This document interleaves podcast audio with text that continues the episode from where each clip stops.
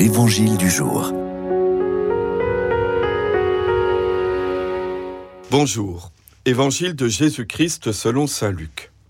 À l'heure même, Jésus exulta de joie sous l'action de l'Esprit Saint et il dit, Père, Seigneur du ciel et de la terre, je proclame ta louange.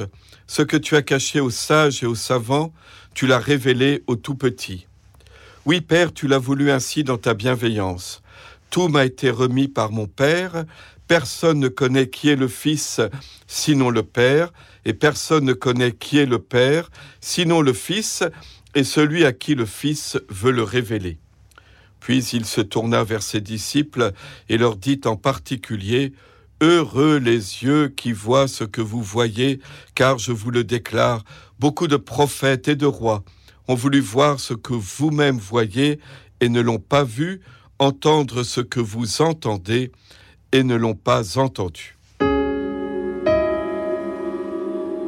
Frères et sœurs, Jésus exulte de joie dans l'Esprit Saint après avoir entendu les 72 disciples à leur retour de mission lui raconter comment les démons étaient soumis à son nom.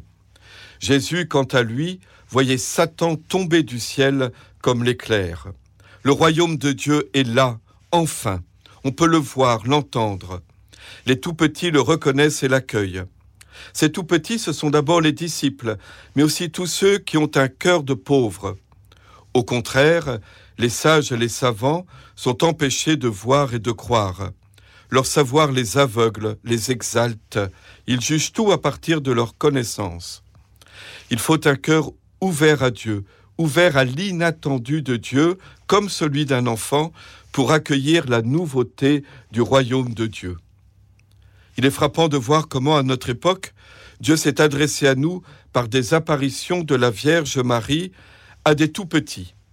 Catherine Labouré, Bernadette Soubirous, les enfants de Fatima, et bien d'autres encore, je ne peux pas les citer tous.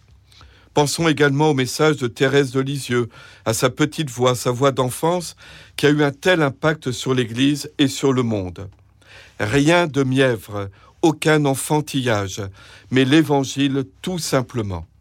Pourtant, le christianisme a toujours aussi favorisé l'étude, le savoir, les sciences, en particulier les sciences philosophiques, bibliques et théologiques. Vous savez que les prêtres, avant d'être ordonnés, doivent suivre au moins six années d'études. C'est que l'intelligence aussi nous a été donnée par Dieu.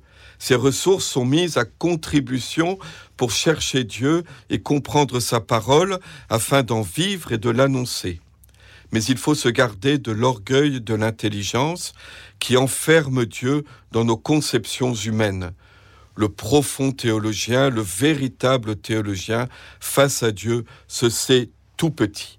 Nous nous préparons à fêter Noël. Dieu se fait tout petit enfant, demandons-lui la grâce d'un cœur de pauvre pour l'accueillir.